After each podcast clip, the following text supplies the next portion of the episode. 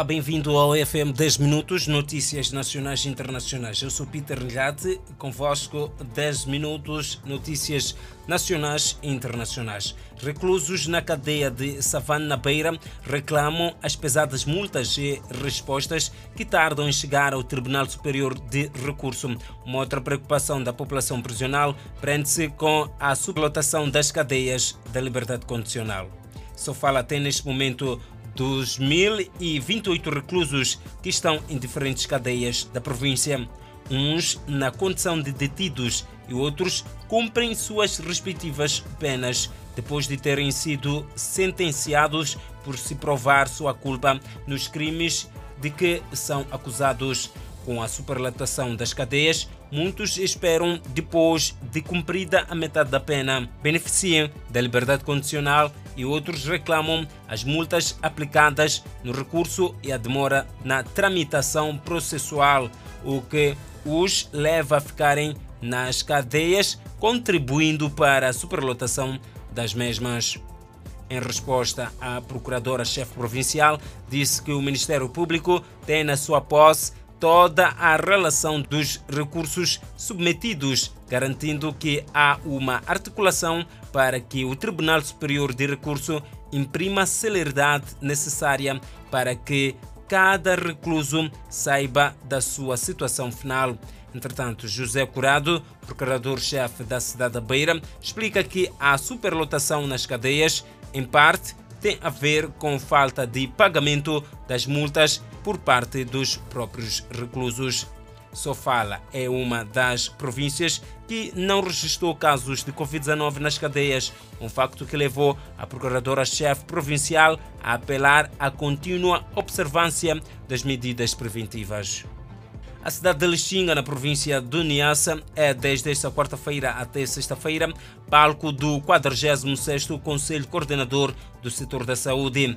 É um evento bastante importante para o setor da saúde e que conta com a presença de quadros nacionais e provinciais, incluindo os parceiros programáticos deste setor. No encontro serão discutidos vários temas rumo ao acesso universal de saúde para a população com destaque para o plano de implementação da estratégia do subsistema comunitário, assim como o controle da Covid-19.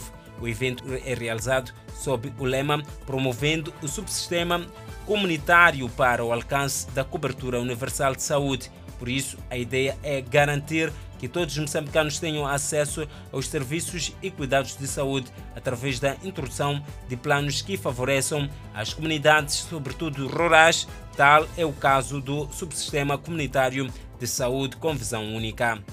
No evento também serão discutidos os melhores caminhos para a resposta sanitária na província de Cabo Delgado, com destaque para as zonas afetadas pelos ataques dos insurgentes. Os parceiros do primeiro contacto do setor de saúde dizem que, apesar dos esforços que têm vindo a ser desenvolvidos por este setor para redução de casos de desnutrição crônica, malária, HIV-Sida e tuberculose, continua necessária a introdução de iniciativas inovadoras para a contenção dos problemas de saúde pública no país.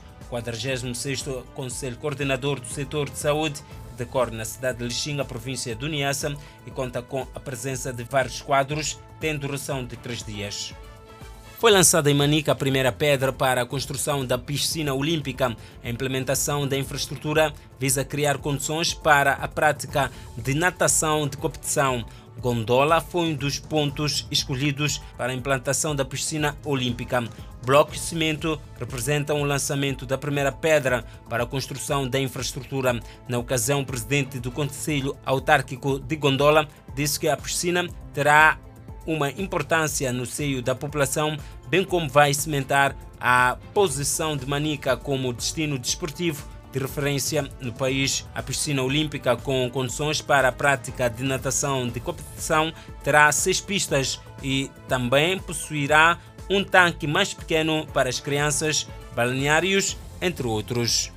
A Inspeção Geral da Administração Pública fez um balanço das atividades realizadas no terceiro semestre do ano em curso, onde constatou-se que a corrupção ainda é uma realidade nas instituições públicas. O combate à corrupção ainda é um desafio para a administração pública no país e nesta vertente que a Inspeção Geral do Setor tem trabalhado em coordenação com o Gabinete Central de Combate à Corrupção. Irregularidades no pagamento de funcionários também constitui uma das prioridades e a aviação civil de Moçambique foi mencionada neste aspecto. Foram desenvolvidas atividades em 17 instituições a nível dos órgãos centrais, locais, entre outras. Notícias internacionais: pelo menos 25 pessoas morreram e mais de 50 ficaram feridas nesta terça-feira em um ataque ao maior hospital militar do Afeganistão, que viu duas explosões pesadas seguidas por homens armados que atacaram o local no centro de Cabul, disseram autoridades. As explosões ocorreram na entrada do hospital Sardar Mohammed, com 400 leitos, e foram seguidas imediatamente por um ataque de um grupo de homens armados, disse o porta-voz do Talibã.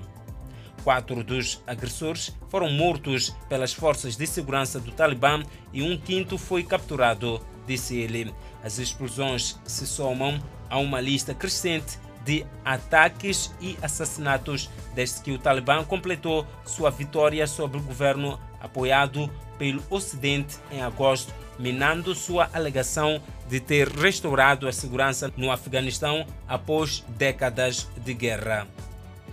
Mais de 100 líderes globais se comprometeram a deter e reverter o desmatamento e a degradação da terra até o final da década, sustentados por 19 bilhões de dólares em fundos públicos e privados para investir na proteção e restauração das florestas. A promessa feita em comunicado conjunto divulgado na COP26 e foi apoiada por líderes de países como Brasil, Indonésia e República Democrática do Congo, que juntos respondem por 85% das florestas mundiais. A declaração dos líderes de Glasgow sobre florestas e uso da terra cobrirá florestas totalizando mais de 13 milhões de milhas quadradas, de acordo com um comunicado divulgado pelo gabinete do primeiro-ministro do Reino Unido em nome dos líderes. Os líderes e ativistas africanos estão a pressionar a comunidade internacional a fazer mais uma ajuda às nações mais pobres e vulneráveis a se adaptarem às mudanças climáticas, aproveitando as evidências que mostram que o continente é o mais ameaçado pelos efeitos do aquecimento global. O chefe da União Africana, presidente congolês Félix Tshisekedi, disse que outras partes do mundo devem contribuir com metade dos 25 bilhões de dólares de que o continente precisa para executar um programa de adaptação nos próximos cinco anos. Tshisekedi foi um dos vários líderes que destacaram a difícil situação da África em face às mudanças climáticas, apesar de ser o continente povoado menos responsável pelas emissões globais. As 54 nações africanas contribuem com apenas cerca de 3% das emissões globais, um facto que surpreende alguns africanos comuns quando descobrem.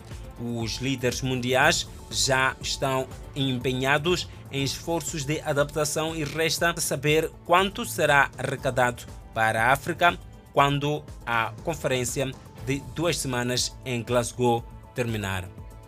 Estas foram notícias nacionais e internacionais aqui no FM 10 Minutos. Eu sou Peter Nlat. Voltamos a cruzar em antena nas próximas oportunidades.